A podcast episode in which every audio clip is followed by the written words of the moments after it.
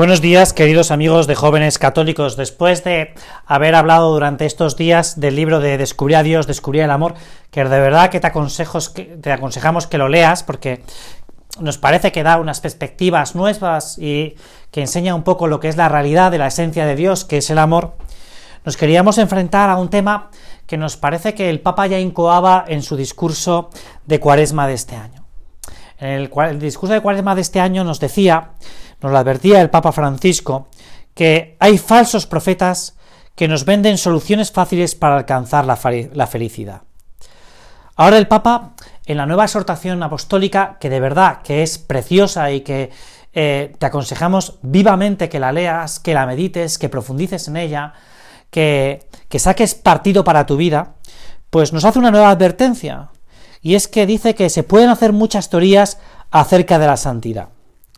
Sin embargo, señala el romano pontífice, ninguna palabra puede dar más luz que las palabras de Jesús. Y la enseñanza de, la santidad, dice el Papa Francisco, que, que además de que no es un fin para una clase privilegiada dentro de la vida de la Iglesia, sino que es para todos, pues nos dice que se encuentra especialmente en el texto que recogen los, evangelistas Mateo y Lucas en el Monte de las Bienaventuranzas. Allí dice y se describe cómo debe ser, cómo se debe desarrollar una verdadera historia de amor. Bienaventurado, como muy bien dice el Papa, es ser feliz, es sinónimo de ser santo, es querer vivir una vida llena, no de mediocridad, sino de la fantasía del amor. Y esto es un punto que, que es vital, ¿no? vital, por lo menos así lo pensamos nosotros, así lo pienso yo, ¿no? De que la santidad no es no es para no es una cosa licuada como dice el Papa, ¿no? Sino no es para no es una mediocridad, ¿no? No es en lo que muchos han caído hoy y que podemos caer cada uno de nosotros, ¿no? Que es el buenismo, ¿no? Yo voy a ser bueno, yo voy a ser bueno y y no, la santidad, la santidad es es, es querer ser bienaventurado, ser feliz, ¿no? Y y, ahí lo que se describen son esas pautas de conducta que nos conducen a la felicidad. Suponen, y es como dice el Papa hoy en día, un camino contracorriente, ya que en las calles, en las casas y en los diferentes lugares de trabajo, lo que se respira, como se desprende en esta exhortación apostólica, y como se desprende de otros textos como el Evangelii Gaudium del Papa Francisco, es un individualismo que, como un gran tsunami, se lleva todo por delante. No hay día que no se escuche en las aceras de las calles, en las barras de los bares o en la cola de un cine, este chico, esta chica va a su bola. Y esto, oye, lo, lo habla la gente de ti y de mí. ¿eh? Esto no podemos olvidarlo que, que podemos pensar, bueno, no, no, esto nos pasa a nosotros también, en el sentido que hay gente que puede que esté pensando de ti de mí, confundida o no, yo no voy a entrar en este caso, ¿no? Sino de que tú y yo a veces vamos a nuestra bola, ¿no? Vamos por ese... Bueno, y esto lo hablan de nosotros no gente lejana, ¿eh? sino a lo mejor nuestros padres, nuestros compañeros de trabajo, el propio vecino, ¿no? Puede estar diciendo, oye, es que tú eres un egoísta, ¿no? Lo esté pensando, ¿no? Y se lo haya dicho a alguien, ¿no? Que tú y yo somos un egoísta, somos un poco egoístas, ¿no? Y es que hoy en esa ola de egoísmo, a veces no nos hace ver la grandeza de vivir y de ser bienaventurado. Y aquí es donde yo me tengo que parar, ¿no? A vez en cuando, ¿no? Oye, la gente a mí, de mí, dice que yo vivo las bienaventuranzas. Las bienaventuranzas, por tanto, no son palabras bonitas, sino un estilo de vida, que sin darnos cuenta, sin darnos cuenta, nos puede llevar a amar, nos lleva a amar amar a Dios y amar a los hombres. Por tanto, a mí me gustaría que tú y yo ahora nos trasladáramos con la imaginación al monte de las bienaventuranzas, donde ahí Jesús sube con sus discípulos y con un buen grupo de gente, y mirando a Cafarnaún, en esa pequeña elevación, Jesús, que no tiene en esos momentos altavoz ni micrófono, eleva un poco más el tono de voz y empieza a enunciar a esa gente que se arremolina en torno suyo las bienaventuranzas. A mí las bienaventuranzas, en primer lugar, y perdona este recuerdo personal, pues me, me viene la imaginación a mi madre, ¿no? Ahí enseñándonos a mí y a mis hermanos, pues la regla mnemotécnica de, de las bienaventuranzas, ¿no? Que a lo mejor alguno de vosotros pues recuerda, ¿no? El pomán, Joan, Milim, papá, ¿no? Con eso ya aprendí las bienaventuranzas siendo niño y, me parece que, es muy bonito, porque lo primero para poder vivir una cosa es saberla, es conocerla, ¿no? Bueno, pues vamos a detenernos a la luz de lo que dice el Papa Francisco en la primera de las bienaventuranzas, que tiene una doble parte, como, como ahora vamos a comprobar, ¿no? El Papa Francisco dice de la primera bienaventuranza, ¿no? Y me parece que ya esto, pues empieza a definir un poco eh, lo que vamos a tratar, ¿no? Felices los pobres de espíritu, porque de ellos es el reino de los cielos. Lo primero es que el Papa no habla de bienaventurados, sino que habla de felices, ¿no? Y segundo es, y segundo es este detalle que nos apunta aquí Jesús, ¿no? Como se desprende de sus palabras, Jesús no habla de los pobres materiales, sino de los pobres de espíritu. Es decir, de aquellos que, como muy bien aclara el Papa Francisco, ponen su seguridad no en la riqueza, no en los bienes materiales, sino solamente en Dios. Y es que buscamos mucho nuestra propia seguridad, nuestro tener amarrado las cosas. Y, y tantas veces hemos visto, ¿no? En nuestras propias vida personal, de gente a la que nosotros queremos, que cuando han puesto su felicidad en una seguridad material, cuando les ha llegado un gran revés en la vida, por una desgracia, por una enfermedad, por un quebranto económico, pues se han desmoronado, porque es como cuando entras, vas en un avión, ¿no? Y entras en una zona de turbulencias y aparece en el panel, ¿no? Abréchese ustedes los, los cinturones de seguridad. A esta gente parece que se le cae el mundo, ¿no? Se le cae el mundo porque habían intentado o han intentado poner toda su vida en manos de una seguridad, de una seguridad material.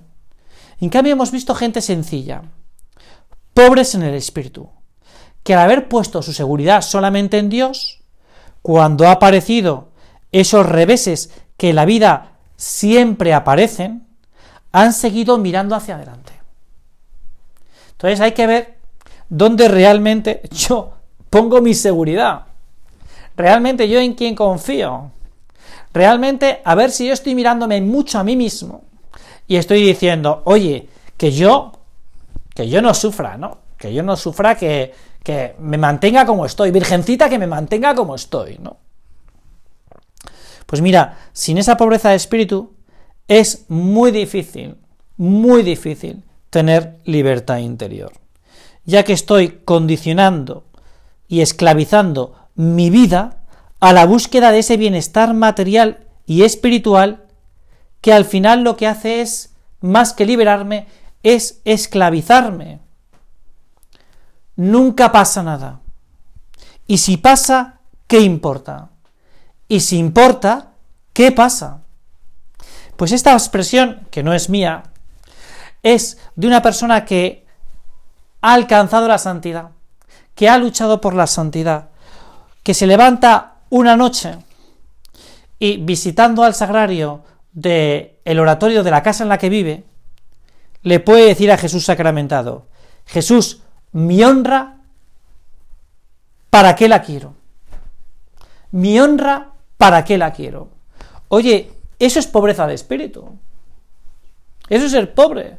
Y es que el pobre es el que mendiga, el que pide, el que está en la acera y reclama. Y, y claro, es el que reza. El pobre de espíritu es el que reza. El que no, pues... Y es que Jesús no lo podemos olvidar, ha querido vivir y morir pobre. Pero no solo pobre materialmente, que por supuesto, sino que Jesús vive una pobreza espiritual en el sentido de decir, Dios Padre le dice, por aquí, por aquí, por allá, por allá. Le dice, este discípulo, mira, que vas a tener un discípulo que te va a negar, que te va a llevar a la cruz. Y Jesús no se queja. Jesús se deja llevar por la voluntad del Padre. Podía haber dicho Jesucristo, oye, ¿y por qué este? Oye, yo quiero gente que me responda, gente que, esté conmigo, gente que, que haga lo que yo le diga, que soy Jesucristo, que soy el segundo. Y no, Jesús se rodea de unos hombres que no le dan ningún tipo de seguridad, que no le dan ninguna ningún chance de que el proyecto que él va a llevar a cabo va a triunfar. Al revés, se rodea de gente que, que en sí misma vale poca cosa. Pero para él eso es suficiente, porque está cumpliendo la voluntad del Padre. Y ahí está su seguridad. Ahí está la seguridad de Dios, en que hace la voluntad de Dios. Bueno, pues la segunda bienaventuranza, que es bienaventurados, felices, los mansos, porque heredarán la tierra, nos sigue hablando de esta misma pobreza de espíritu, recalcando la importancia de una virtud humana, que es la humildad. Nunca, como muy bien describe el Papa Francisco, ha sido tan necesaria esta virtud, donde la pérdida de la paciencia, donde se riñe por doquier y que genera un lugar lleno de enemistad y en cierta medida de odio. Mira, no es que haya que verlo, porque yo creo que es mejor no verlo, pero uno ve, o uno ve, sí, o te lo cuentan, ¿no?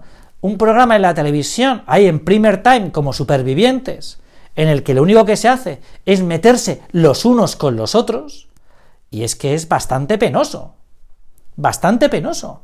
Si nosotros lo que queremos es construir una civilización del amor, no una civilización del odio, no donde nos estemos insultando los unos a los otros, donde falte confianza, sino donde, oye, yo pueda mirar al de enfrente y pensar que es un hijo de Dios. Y eso solo se puede ver y contemplar a la luz de la humildad. Yo no soy nadie para mirar por encima del hombro de nadie. Si es hijo de Dios y Dios ha, subido, dado su vida por él. Es lo que es la solución que da el Señor. Aprendid de mí que soy manso y humilde de corazón, porque la humildad y la mansedumbre donde moran es en un corazón amable, tierno y bondadoso. Bueno, aquí podríamos seguir con las bienaventuranzas, con las seis restantes, ¿no? Hemos visto las dos primeras, eh, bienaventurados los pobres y bienaventurados los mansos. Nos quedan las siguientes. Yo te animaría, ¿no? En este rato de reflexión, a que a la luz del texto del Papa Francisco y no te olvides del libro que hemos aconsejado al principio, tú profundizaras en realmente si tus pautas de conducta, si tu, tu vivir diario, esa clase media de la santidad de la que habla el Papa Francisco también en esta exhortación apostólica, tú formas parte de eso, de la clase media de la santidad, no de los que van a estar ahí eh, con una imagen en una catedral, ¿no? No, sino, oye, de esos santos que tú y yo conocemos, que escondidos, ¿no? Pero que pasean por nuestras calles, pero que realmente, con su conducta, con su palabra, con su ejemplo, con su bien hacer, con su corazón amable, realmente hace y vive Dios en su alma y hace que viva Dios el alma de todos los que a ellos le rodean. Muchas gracias y hasta la próxima semana.